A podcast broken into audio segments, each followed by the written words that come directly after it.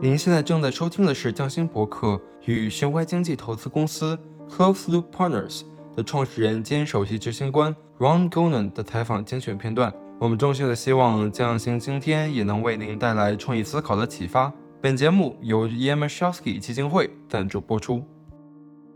And then after that, I got the opportunity to come in and work for the Bloomberg administration as the deputy commissioner for sanitation, recycling, and sustainability.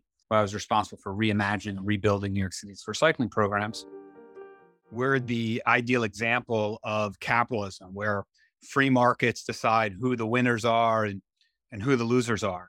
But in fact, our economic history is one that's very different than that. Our economic history is one, especially in the last 75 years, where certain industries have gained enough political influence to be able to get access to a lot of taxpayer funding and subsidies that most taxpayers were not aware of. And that subsidy system propped up those businesses and provided tremendous profits for the management teams and the shareholders of those companies. But it was done to the detriment of our environment, um, our society, and effectively the competitiveness of our uh, economy. The best example of that is the fossil fuel industry. So I think the first step is really making sure that American citizens understand uh, how costly waste is and that they are, in fact, uh, paying for it. Exactly. And it's not always us. It's we're paying for it, of course, the cost of it, but then also sometimes we're exporting that waste into people that really, you know, that's really sad to see those islands of waste and it's really heartbreaking. Yeah. But even in that situation, we're still paying. If, if America exports garbage to another country, now that's an environmental disaster for that other country. I think that our concept of GDP, which is something I cover in in, in the book The Waste Free World, is is not an economic metric we should be using as the core evaluator of the success of the economy. GDP, while an interesting economic metric, it measures how much we made, how much we sold, what we sold it for. It doesn't measure did our schools get better? Is our air clean? Is our water drinkable? Are our communities safe?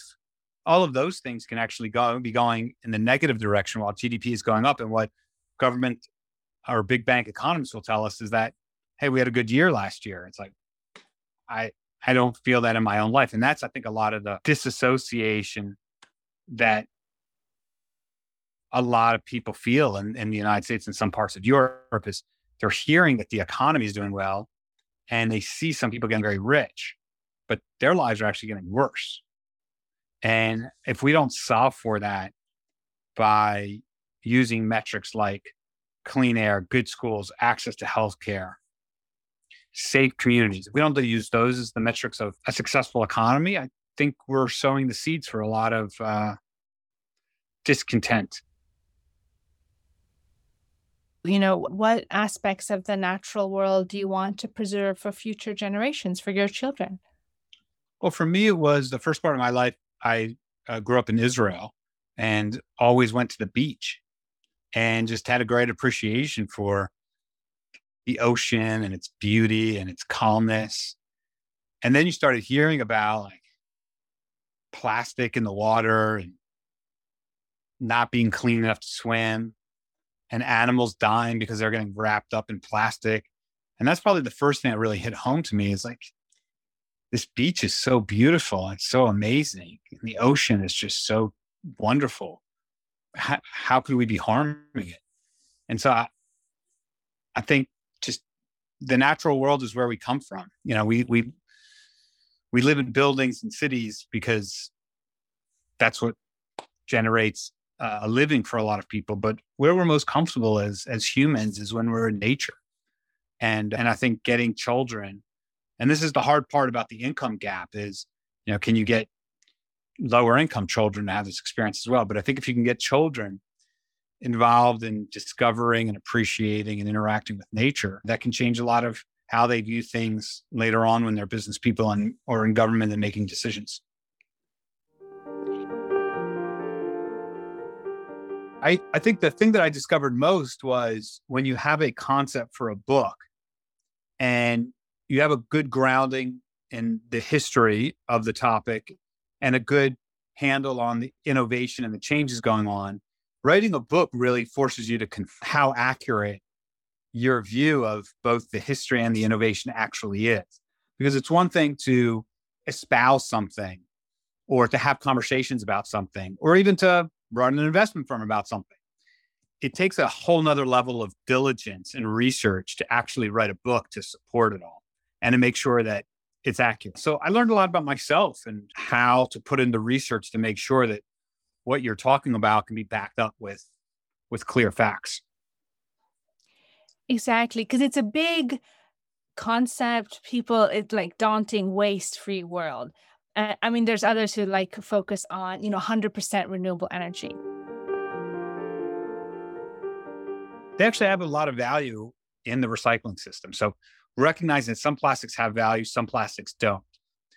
The plastics that do have value, we need to make sure that there's the infrastructure in place to get them collected and get them back into uh, products. And the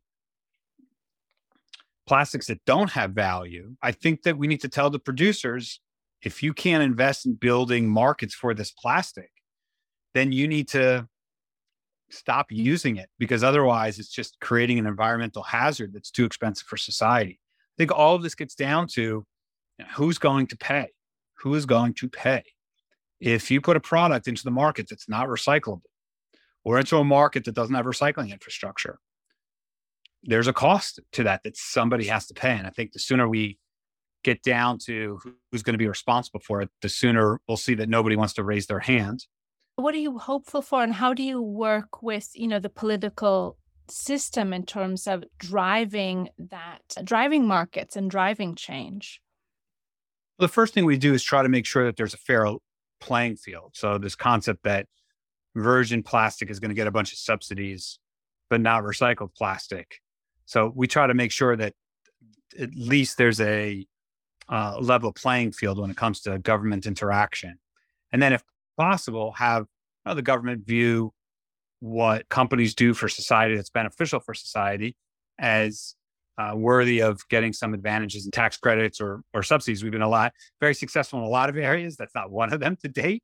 Uh, in a sense, that's okay. I think as an investment firm, you never want to rely on on government subsidies, but just as a overall statement on society and government's role in society, I think government could do a much better job of supporting businesses and industries that are better aligned with the interest of its of its citizenry.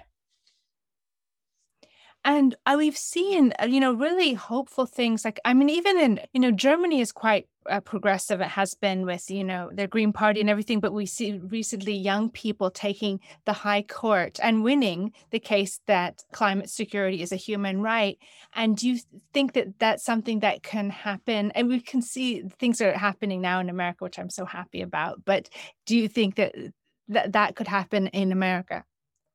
Yes.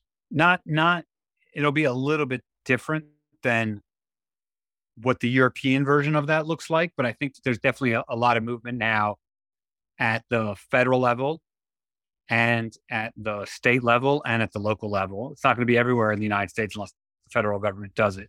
But I think there's a lot of movement on the policy side that's it's getting closer to what uh, Europe is doing.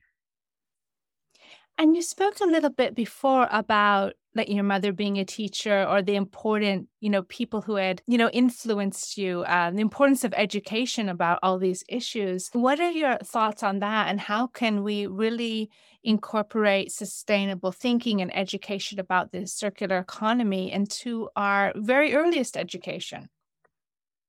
Well, to the very earliest education, I think that it has to do with getting out of the classroom and getting into nature and having kids experience and enjoy and appreciate and learn about nature. I think that that's something that's very important and really needs to happen. And then from there, it goes to the careers that are available for people and how they're trained for their careers. If they're trained for their careers with a sense of sustainability worked into that, that's going to be really good. 匠心播客，希望您也喜欢今天的采访精选。也敬请订阅我们的频道，来聆听最新的采访内容，了解我们的巡回展览。您也可以联系我们来加入我们的团队。我们期待着与您下次再会。